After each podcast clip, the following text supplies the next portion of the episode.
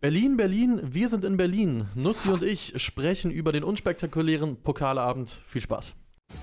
Das Elf-Freunde-Themenfrühstück um 10.30 Uhr live bei YouTube und kurze Zeit später überall, wo es Podcasts gibt. Bayern hat verloren, Bayern hat verloren, Bayern hat So, verloren. so ist es. Und damit guten Morgen vor allen Dingen an Anna Panner. Herzliche Glückwünsche. Ich habe mich äh, sehr über ihre ehrliche Freude gefreut auf Twitter und auch hier in den Kommentaren.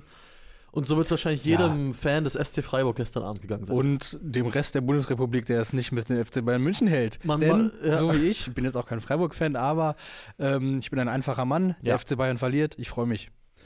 Geht mir auch so. Man muss wirklich sagen, in einer Gesellschaft, die sich immer weiter auseinanderspaltet, in der der Diskurs immer mehr verroht, sind große Niederlagen der Bayern und vor allen Dingen auch Nahaufnahmen von Oliver Kahn, nachdem die Bayern ein Gegentor kassiert haben. Das ist der Kit dieser Gesellschaft. Ja. Darauf können sich alle einigen. Daran kann man sich laben. Das ist wirklich äh, fantastisch. Also es war ein es war ein spektakulärer Fußballabend. Ja.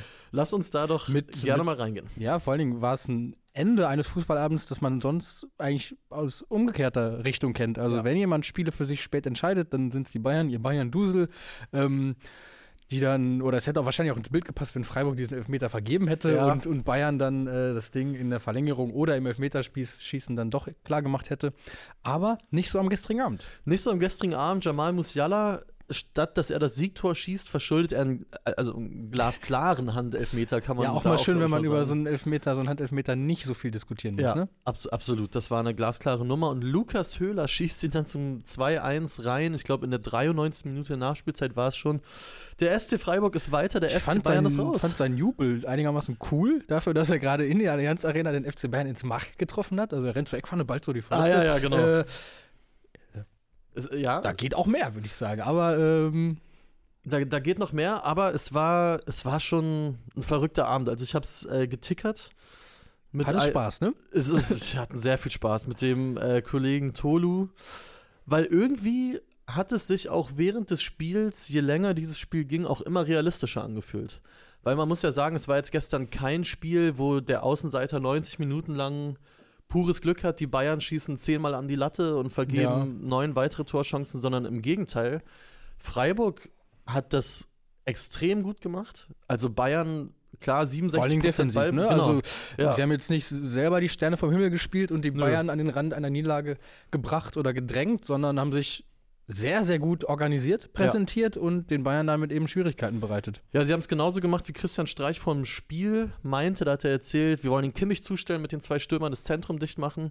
Sehr, sehr gutes Gespräch fand ich gehabt mit Bastian Schweinsteiger vor dem, vor dem Anpfiff, der generell einen extrem guten Expertentag hatte.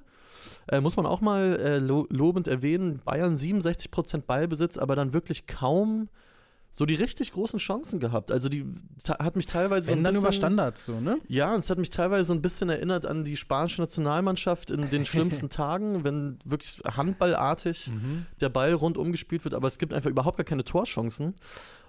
Und dementsprechend, finde ich, geht Freiburg da A, auch wirklich als verdienter Sieger aus diesem Spiel und B, gönne ich dem, gönn ich's den Freiburgern auch, weil ich fand auch, ich fand es auch gestern in der ARD-Übertragung immer wieder spannend, wie dann teilweise vom SC Freiburg noch so gesprochen wird, als ob der so ein, so ein Kreisligist bei den Bayern spielt, obwohl das ein, seit zwei Jahren eines der besten Teams ist, was wir hier in Deutschland haben.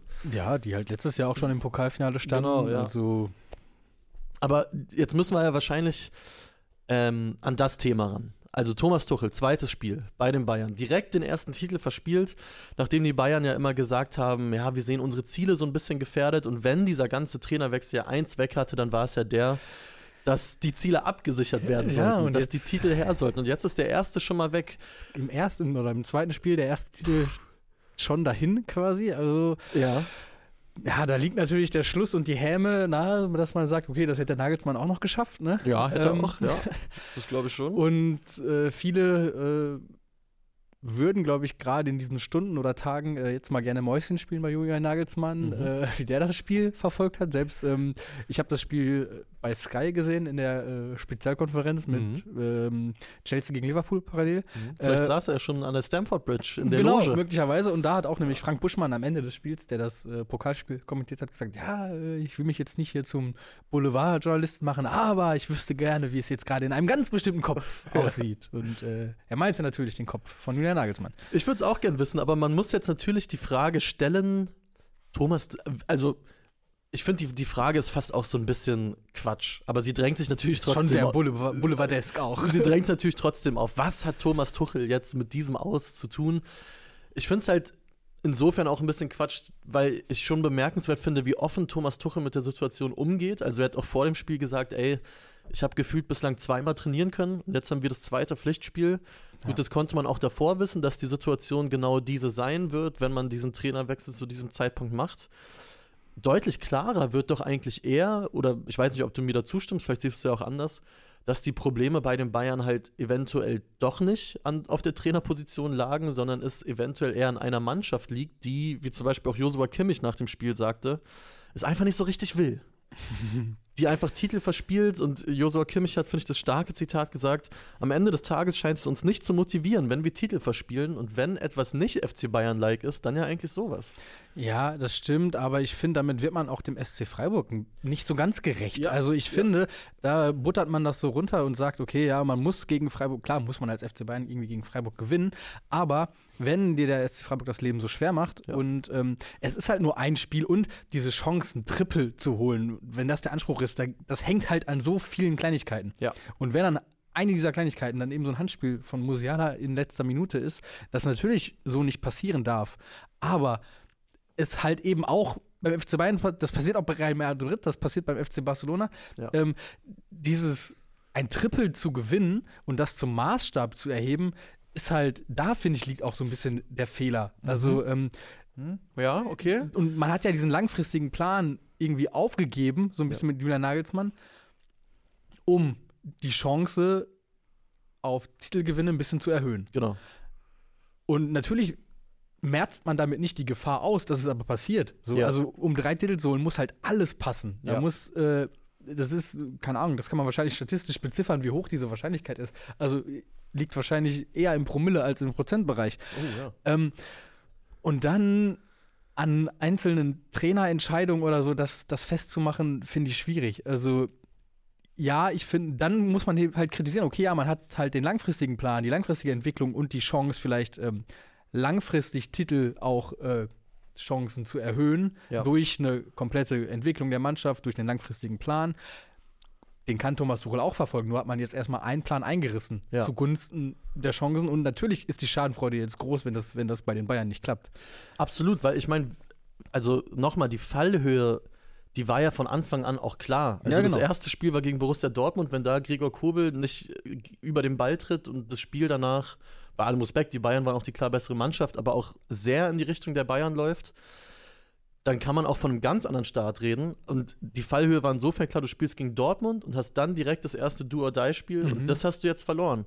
Ja. Und ja, klar, dieser Anspruch, ein Triple zu gewinnen, der ist enorm hoch, aber mal ehrlich, für nichts anderes wird ja Thomas Tuchel auch geholt, das sagt er auch selbst. Also hat er auch nach dem Spiel selbst gesagt, das ist sein Anspruch und den hat er jetzt nicht erfüllt.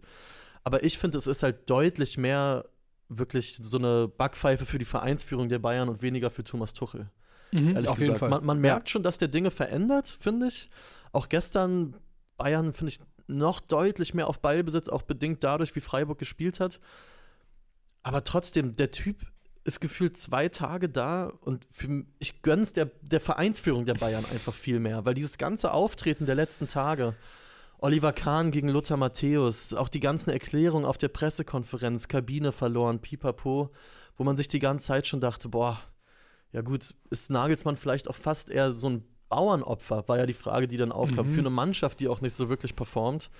ja, hier gibt Der auch, Eindruck verfestigt sich Ja. gerade, finde ich schon sehr. gibt auch Jan Tripphaus, äh, der ins gleiche Horn stößt, äh, sagt, nach PSG war es, waren es noch die Super Bayern, bester Kader in Europa bei Mhm. vielen.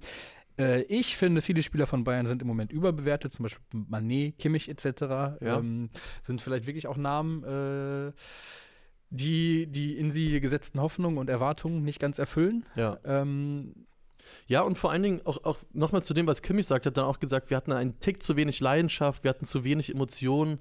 Ich glaube, ein anderer Bayern-Spieler hat auch gesagt, die Freiburger haben einfach ein bisschen mehr drauf gebrannt. Und das sind ja Sachen, die ändert Thomas Tuchel nicht in anderthalb Wochen. Das sind Sachen, die müssen bei dem FC Bayern eigentlich in der DNA drin sein. Also da, das muss vorgelebt werden, das muss da einfach am Start sein. Und wenn das in einem Spiel wie gestern nicht da ist, dann liegen die Probleme, glaube ich, einfach tiefer tatsächlich. Und dann liegt es vielleicht wirklich an der Kaderzusammenstellung, vielleicht auch daran, weiß ich nicht, wie Brazzo und Kahn mit der Mannschaft umgehen, ob sie vielleicht mit den Spielern gnädiger sind, als sie sein sollten. Ist jetzt Mhm. alles nur eine Mutmaßung. Aber das sind halt so Sachen, wie ich sage, das sind auch keine Probleme, die ja gestern zum ersten Mal aufgetreten Nee. sind. Muss man ja auch sagen. Das sind ja Sachen, die schleppen sich ja schon durch die ganze Saison. Ja, und wenn man nicht durch die ganze Saison, wenn man auch da ein bisschen langfristiger denkt äh, und die Ansprüche des FC Bayern ähm, sich vergegenwärtigt, ist es natürlich so, dass äh, nicht nur die Meisterschaft das Ziel ist, sondern eben auch eigentlich mindestens ein weiterer Titel. So. Ja. Und äh, jetzt Bayern drei Jahre in Folge nicht im Pokalfinale, ähm, seit dem Triple auch nicht mehr im Champions League-Finale. So. Also das, Ja. es läuft nicht so, wie sie es gerne hätten. Nee. Äh, auch wie Oliver Kahn es gerne hätte und Luise Spalleck hat einen wunderbaren Vorschlag. Ähm, es gab ja beim Topspiel die, die Tuchel-Cam ja. ähm, und sie fordert äh, einen Zweitkanal für Kahn-Reactions auf der Tribüne, also die Kahn-Cam. Ja. Ähm, ich finde, das wäre eine sehr schöne Idee. Da hätte ich auch große Lust drauf. Aber lass uns äh, gerne auch noch mal kurz über Freiburg sprechen. Es ist schon geil, auch Chico Höfler, wie der das 1-1 macht. Ja. Der Typ, der, glaube ich, mit Christian Streich schon zusammenspielt, seit Höfler, glaube ich, in der B-Jugend war. Mhm. Immer in Freiburg, abgesehen von einem Jahr, wo er, glaube ich, mal bei Erzgebirge Aue war, warum auch immer. Schießt ein absolutes Traumtor. Lukas Höhler macht dann das 2-1. Freiburg wieder im Halbfinale, sind in der Bundesliga absolut noch in Champions League Reichweite, spielen Mhm. jetzt wieder gegen Bayern, dann allerdings zu Hause gegen Freiburg. Das ist eine richtig gute Truppe. Ja. Und ich, es ist, auch wenn ich vorhin gesagt habe, sie sind halt mittlerweile nicht mehr dieser Underdog, zu dem man sie gerne macht. Genau, hat ja auch schon allein trotzdem der, immer noch der geil, wenn Trans Transfer gewinnen. von Matze Ginter vor der Saison Ja. gezeigt. Ne? Das war ja schon so ein Ausrufezeichen auch, der zeigt, okay, äh, wir spielen hier nicht mehr äh, um einen guten Mi- Mittelfeldplatz, sondern es geht hier jetzt einfach, und das wissen wir mittlerweile auch, um das internationale Geschäft. Und Ja. wir machen das aber mit unserem Weg, mit unseren Mitteln Genau. und äh, vertrauen darauf, was uns halt über Jahre wirklich jetzt äh, von Ja- Jahr zu Jahr irgendwie erfolgreicher gemacht hat. Und es ist ein Weg, vor dem man nur den Hut ziehen kann. Also, Ja, und und ich finde es auch stark, das sieht man dann auch gestern, die machen halt dann auch fußballerisch keine Wunderdinge, sondern sie machen halt das, was sie können und was sie auch wissen, dass es funktioniert. Ne? Sie stehen dann halt einfach sehr, sehr dicht im Zentrum. Die beiden Stürmer sind quasi zwei erste Verteidiger. Damit gewinnst du jetzt keinen Schönheitspreis, aber die wissen halt, was sie können und die wissen, wie sie aus dem, was sie haben, halt einfach das Maximum rausholen. Das, das, das macht ja Christian Streich seit, weiß ich nicht, seit er da Trainer ist, jetzt mal abgesehen von der Abstiegssaison. Und das ist schon richtig cool zu sehen. Das ist einfach Ja. ein vorbildlicher Verein. Das ist ja auch keine steile These, Nee. äh, aber an einem Abend wie gestern, finde ich, gönnt man es denen dann doch durch und durch. Über Christian Streich müssen wir auch noch kurz sprechen. Der hat nämlich dann nach Schlusspfiff versucht, Ja. Jamal Musiala aufzuheitern, äh, ihm die Hand zu geben. Wahrscheinlich wollte er ihn aufmuntern. Äh, Musiala hatte keinen Bock drauf, äh, hat sich äh, weggedreht und äh, Ja. Streich hat noch irgendwas hinterhergerufen. Äh, Frech von Musiala hat er da den res nötigen Respekt vermissen lassen oder unsensibel von Streich, dass er dann nach Spielschluss versucht, den geknickten Musiala aufzumuntern? Ich finde weder noch. Okay. Ich finde es von Streich fair. Ich glaube jetzt nicht, dass der dem irgendwie mit Häme begegnen wollte. Ich Ja. kann es von Musiala sogar irgendwo verstehen. Ey, du hast gerade einen Titel auch wegen dir verspielt. Äh, der ist 19 oder 20. Ich glaube, der ist ein, ein, im positiven Sinne wirklich ein Ehrgeizling. Ja. Dass du dann danach keinen Bock hast oder gerade mal bockig drauf bist, meine Güte. Also, ich glaube, da passieren schlimmere Dinge auf einem Fußballfeld, Ich- die Kameras nicht einfangen. Ich glaube auch, dass man das Ganze nicht, nicht zu hoch hängen muss. Also ich finde es äh, okay von Streich. Ich finde, es ist auch nicht unsensibel. Äh, nach, das sieht man ja und dann äh, feiert man immer den, was für tolle Gesten das sind, wenn, wenn Spieler auch nach Siegen oder Trainer nach Siegen zu den Unterlegenen gehen und ein bisschen Ja. aufmuntern. Das sind ja eigentlich immer Bilder, die man sehen will. genau. Ähm, wenn es dann mal, und ich kann es aber auch eben verstehen von Musiala, wenn er dann keinen Bock drauf Und hat. ich, ich Und wette, ich finde, man muss es nicht zu hoch hängen. und Wir haben ich- schon wieder viel zu lange darüber geredet. genau, jetzt. und ich, wette, wenn Jamal Musiala nach dem Spiel geduscht hat und eine halbe Stunde vergangen ist und die beiden sehen sich nochmal im Kabinentrakt, dann würde er ihm auch sehr sicher, glaube ich, die Hand geben und dann ist das ganze Ding Ja. auch wieder gegessen. Ich gucke hier gerade mal in die Kommentare, äh, wo Paul äh, die große M-Frage stellt. Muss man die Mentalitätsfrage stellen bei den Bayern? Darauf Ja, Joshua Kimmich hat sie auch gestellt, ne? Also, ja, ich, ich meine, es ist immer schwer, wa, wa, was soll das heißen? Aber ich Ja. finde, wenn sowohl Thomas Tuchel als auch Joshua Kimmich, da wiederhole ich mich jetzt auch ein bisschen, beide nach dem Spiel unisono sagen, die anderen wollten es ein bisschen mehr, wir haben nicht zu 100% gebrannt, das ist schon alarmierend. Das ist schon richtig alarmierend. Und da bin ich sehr gespannt, wie, wie auch die Chefs darauf reagieren, weil das hörst du nicht Mhm. gerne. Das hörst du auch, glaube ich, wenn es bei Nagelsmann viel darum ging, dass den Chefs auch die öffentlichen Auftritte nicht gefallen haben, dass der sich immer so viel gerechtfertigt hat für Dinge und manchmal ein Mhm. bisschen so Leitklang wurde, dann hört man, glaube ich, als Oliver Kahn nicht gerne nach dem zweiten Spiel von Thomas Tuchel, dass der Hunger gefehlt hat. Aber andererseits glaube ich, wenn man jetzt mal den einen Schritt weitergeht und aufs Wochenende guckt, wie gesagt, wieder Bayern-Freiburg, ich glaube, da würde jetzt auch keinen wundern, wenn Bayern da jetzt wieder 5-0 gewinnt. Nee, Und dann genau. Also das Thema Mentalitätsfrage. Das, das, das Szenario, was äh, die meisten jetzt als sehr realistisch betrachten. Ähm, ah, ich ich glaube schon, also ich kann verstehen, dass gerade Josua Kimmich, der sich als jemand versteht, der zerfressen ist von Ehrgeiz bisweilen, der Ja. ähm, für sich selbst wahrscheinlich überhaupt niemals in irgendeinem Spiel Mentalitätsprobleme ausmachen würde Ja.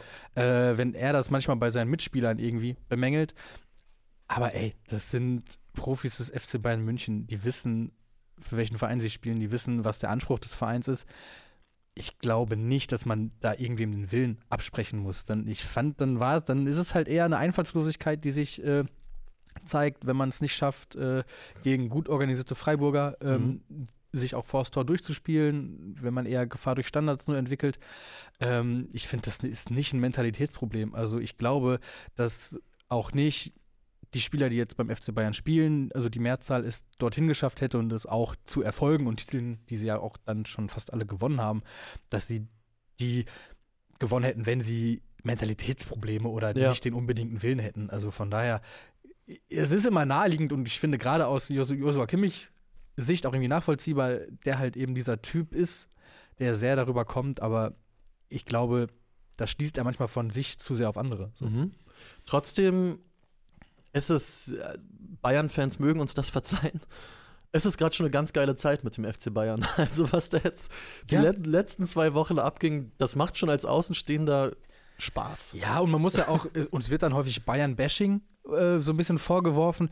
Ähm, Aber kann ich, ja, natürlich machen wir Bayern-Bashing. Also, sagen, und das du- ist ja nach oben treten. Also Ja, es ist genau. ja jetzt nicht so, Ja. als würden wir auf, auf irgendeinen armen Kreisligisten rumtrampeln und, und uns zu freuen, dass, dass er verliert, sondern das ist ein Verein, der mit Geld um sich schmeißt, der einen Trainer, den sie für 25 Millionen Euro geholt haben, wieder entlässt, Mhm. weil er glaubt, mit einem anderen Trainer hat er vielleicht 5% größere Chancen, irgendwie einen Titel zu gewinnen.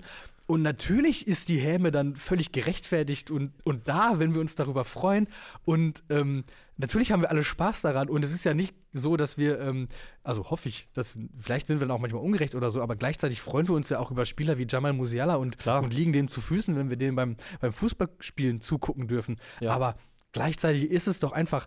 Es ist doch das Natürlichste der Welt, dass wenn ein Verein mit, mit so einer Arroganz umherläuft, äh, mit, so einem, äh, mit so einem Selbstverständnis, mit, mit solchen Summen um sich schmeißt, dass man sich dann freut, wenn es in die Hose geht. Das ist doch Ja, zumal ist ja auch menschlicher Urreflex wahrscheinlich. Zumal es ja auch einfach keine Häme ist, die auf nichts fußt, sondern da Genau. gibt es ja glasklare Anhaltspunkte, die dazu führen.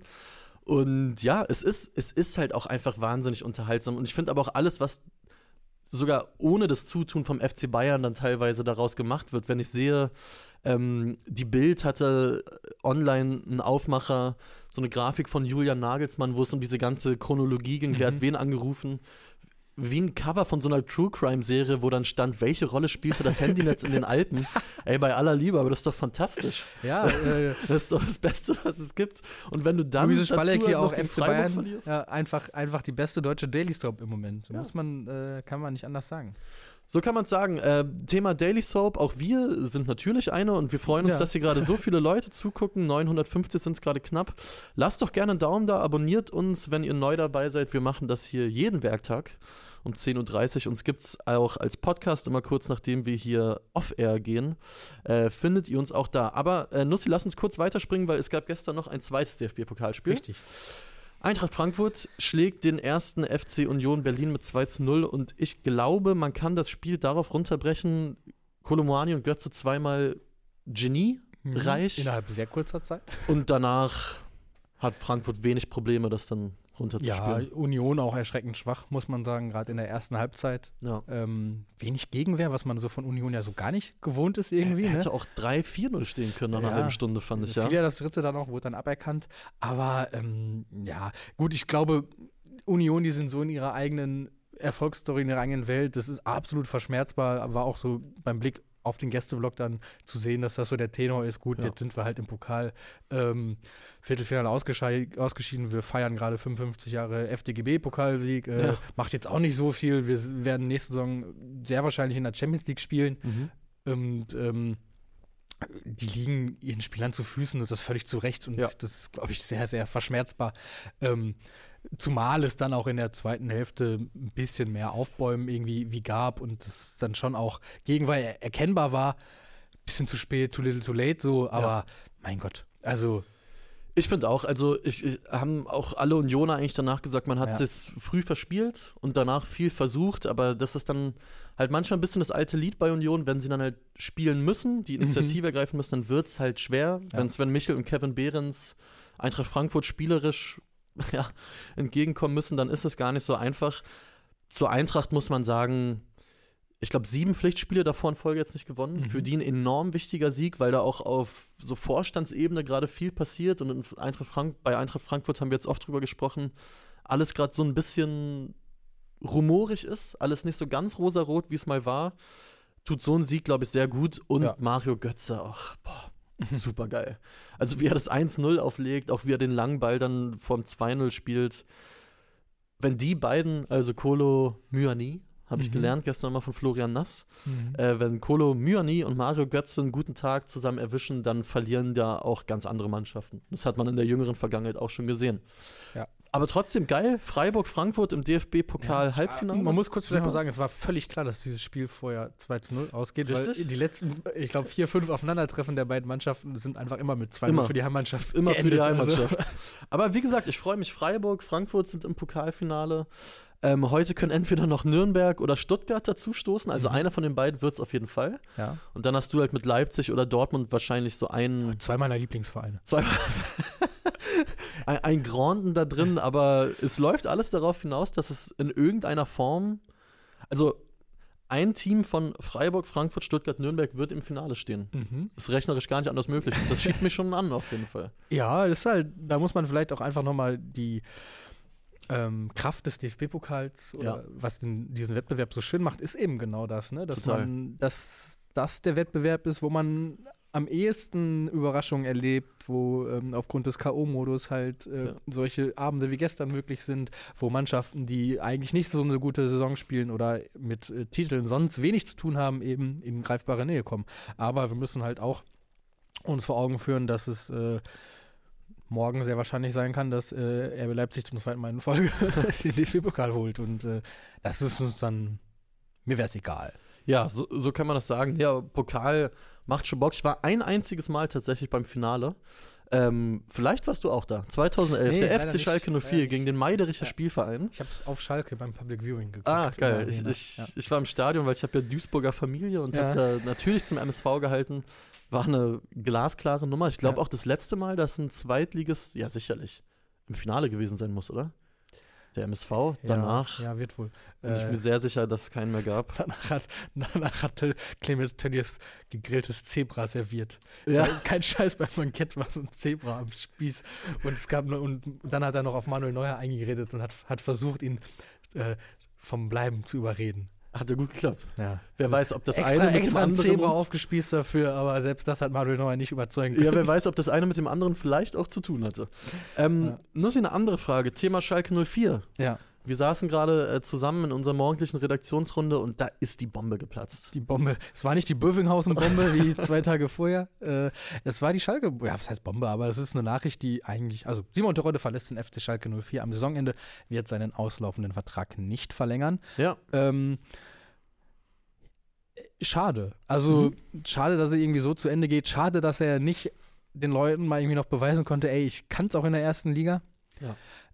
Und ich finde es aber auch okay. Also zum einen ist es, es ist jetzt früh kommuniziert. Mhm. Es ist kein Thema, was jetzt noch äh, die letzten Spiele begleiten wird. Also höchstens nach dem Motto, ähm, ja, auf Abschiedstournee Tournee bei Schalke. Ja. Aber ey, also als Fan kann ich ja nicht anders als diesem Mann unfassbar dankbar zu sein. Ey, was fucking Legend. Fucking Also, Legend, 30 Hütten Alter, in der Aufstiegssaison. 30, 30 Tore in 30 Spielen. Ja. Das Ding in Sandhausen, Ja. wo äh, man den Torschrei des, des mit über die Hälfte gefüllten äh, Sandhauser, Sandhauser Stadions wahrscheinlich bis nach Gelsenkirchen gehört hat. Das Interview danach von ihm. Das Interview danach ohne, ohne Stimme. Also, äh, wie er mit Martin Freisel nach, nach dem Aufstieg gegen St. Pauli Arm in Arm, äh, Ja. die in einer Hand die, seine Töppen, in der anderen eine Flasche Feldhins, äh, Ja. so äh, au- aus der Arena wankt quasi morgens um fünf oder so. Also, das sind Bilder für die Ewigkeit. Simon Terodde, absoluter Platz äh, in, in der Schalker Ahnengalerie. Mhm. Le Legende. Absolut. Er, und jetzt dann von sich aus zu sagen, okay, ich sehe da für mich jetzt nicht so den Sinn weiter, jetzt nochmal in welcher Liga auch immer zu probieren. Ähm, und die große Frage ist natürlich, äh, ich glaube nicht, dass er aufhört. Nee, das glaube ich, ich auch ich, nicht. ich finde halt auch das mittlerweile das, das glaube ich auch nicht. so- Obwohl er 35 ist. so sein Selbstverständnis auch so geil. Wahrscheinlich, ich habe es gerade in den Kommentaren schon erspäht. Ähm, ich muss mal gucken, wer es äh, geschrieben hat. Ähm, hier, Kai- Clio, Clio 96, Terodde, Kaiserslautern. Kaiserslautern. Und es, ich, es, man könnte es sich so gut vorstellen. Ich finde das so geil. Er hat so dieses, ja, ich bin der Mann für die Traditionsvereine. Ihr könnt mich anrufen. Ich komme für zwei Jahre zu euch. Ich schieße euch in die erste Liga. Ey, also wenn Simon Terodde jetzt auf den Betze geht und Lautern in die erste Liga schießt, ja, was willst du dann noch sagen? Also Ja. das, das, das wäre absolutes i-Tüpfelchen. Könnte ich mich äh, total mit anfreunden. Aktuell muss man natürlich sagen, ich glaube, Simon Terodde, ich habe es hier gerade offen, ich glaube, das letzte Mal im Februar in der Startelf gestanden, hat halt den Platz verloren äh, an Michi Frei. An Michi Frei, der auch bislang keine besondere Torgefahr ausstrahlt, Ja. muss man sagen, aber schon sehr viel für die Mannschaft tut. Ähm, ich war gestern tatsächlich äh, auf Schalke, Ah äh, aus Gründen, und Aus habe das, das Training beobachtet. Mhm. Und ähm, da war es ganz interessant zu sehen. Also bei Simon Terodde hat es auch wirklich im Training sehr, sehr wenig funktioniert, Okay. muss man sagen. Der wirkte schon, und es war ja War tatsächlich der auch im Kopf schon woanders? naja, ich weiß nicht, ob äh, wie die zeitliche Abfolge war, ob er die Verantwortlichen vor oder nach dem Training äh, über seinen Entschluss informiert hat. Mhm. Aber wie gesagt, also ist natürlich auch immer nur so ein ganz kleiner Ausschnitt, den man dann hat da im Training, aber auch seine letzten Aktionen in den Spielen, wenn er Minuten bekommen hat, waren Mhm. ja jetzt nicht von Erfolg gekrönt und auch gestern vieles unglücklich und so. Und Michi Frei hingegen, bei dem hat man auch richtig gesehen, wenn er dann mal getroffen hat, dann hat er seine Trainingstore auch richtig krass bejubelt. So, Mhm. ne? Also der Mann brennt auch darauf, dass es mal im Spiel klappt. Ja. Also, ähm, das vielleicht als ein paar Einblicke, aber ey, Simon Terodde, nichts als Dankbarkeit. Und ich habe, äh, Nussi, zur Feier des Tages ein kleines Quiz für dich mit. Mhm. Für dich und vor allen Dingen auch für euch alle da draußen. Quizt gerne mit, antworten äh, in den Live-Chat. Ich habe drei, drei kurze Fragen zu Simon Terodde. Ja. Klassisch bei Transfermarkt mal so ein bisschen gefiltert. Äh, die erste ist, für welchen Verein hat Simon Terodde im Profifußball debütiert? Äh, für Fortuna Düsseldorf? Union Berlin. VfL Bochum. Äh, dann weiß ich es nicht. Für den MSV Duisburg. Ah, stimmt. Ich kann dir auch sagen, ähm, wann. Es war nämlich am, oh nee, habe ich es jetzt offen? Doch, ich habe es offen. Es war am 19. Oktober 2008, Mhm. zweite Bundesliga, 6-1 Heimsieg. 15 Jahre her. 6-1 Heimsieg gegen den FC Ingolstadt.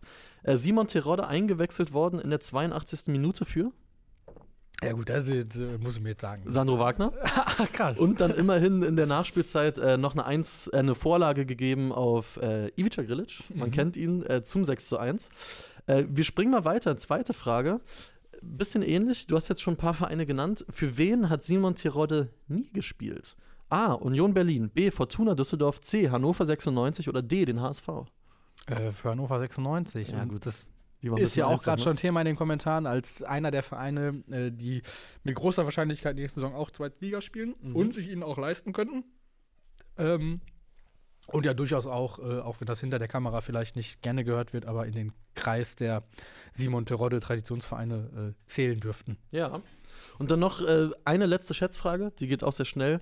Äh, gegen wen hat Simon Terodde in seiner Karriere die meisten Tore geschossen? Also gegen welchen Verein? Ich Ja. gebe dir vier Optionen. Okay. Den FC St. Pauli, Erzgebirge Aue, Fortuna Düsseldorf oder den SV Sandhausen. Äh, ich versuche gerade so ein bisschen darüber zu gehen, äh, welcher der Vereine lange auch dann oder viele Spiele gegen Simon Terodde zu Zweitliga-Zeiten irgendwie gemacht hat. Ähm, Oh, sorry. ich muss das Quiz nochmal umstellen. Ich habe falsch gefiltert. Okay. Nochmal neu. Gegen zum Beispiel Erzgebirge Aue ja, oder Arminia Bielefeld, ja. St. Pauli Ja. oder Sandhausen. äh, ich sag Sandhausen. Ah, Nicht ganz. War Bielefeld tatsächlich. In sieben Spielen 13 Hütten. also ich glaube, da, Da hätten, darf man getrost, glaube ich, von Lieblingsgegner sprechen. da hätten, glaube ich, die geneigten Aminen auch in der Redaktion hier nichts dagegen, wenn Simon Tirode dann nächstes Jahr eher bei statt gegen Arminia Bielefeld spielen sollte. Doppelspitze Klosterrolle. Boah. Aber das wird mich giftig anschieben, ne? Boah. Da würde gar kein langer Ball gespielt werden. Ergänzen sich auch ganz gut auf dem Platz, die beiden bestimmt. Ich, ich, ich, ich würde auch sagen, also Simon Terodde, ähm, genießen wir noch die letzten paar Bundesligaspiele, die er noch macht. Ja. Weil das ja in der Bundesliga, Stell dir vor, Simon Terodde schießt Schalke zum Klassenerhalt. das wäre doch was. Am letzten Spieltag gegen, ich weiß gerade gar nicht. Leipzig. Leip Gegen uh, das wäre doch auch ein kleines Fußballmärchen. Ja. Äh, wir blicken noch ganz kurz voraus auf heute Abend. Oh ja. Der erste FC Nürnberg empfängt den VfB Stuttgart. Das ist das Debüt von Sebastian Hoeneß. Und es ist die Neuauflage des Pokalfinals von 2007, auch so einer wunderbaren Geschichte. Komplett geil. Also da kann ich verraten, haben wir heute im Laufe des Tages einiges auf unserer Seite elfreunde.de. Schaut da doch mal gerne vorbei. Unter anderem die beliebte Bildergalerie. Kriegst du sie noch alle zusammen? Äh, mit der Nürnberger Pokalmannschaft. Und da waren Die Nürnberger Pokalhelden. die Nürnberger Pokalhelden, da waren so gute Recken dabei. Und was ich mit diesem Finale am meisten aber immer verbinde, im Jahr darauf, als der Fußballmanager 2008 rausgekommen ist, war Hans Meyer auf dem Cover und dann so hinter ihm, so leicht schattiert, Ja. war die Startelf äh, vom Nürnberger Team, was das Pokalfinale gewonnen hat. Und das äh, verbinde ich einfach immer mit Stimmt, diesem Nürnberger stimmt. Pokalsieg. Ja.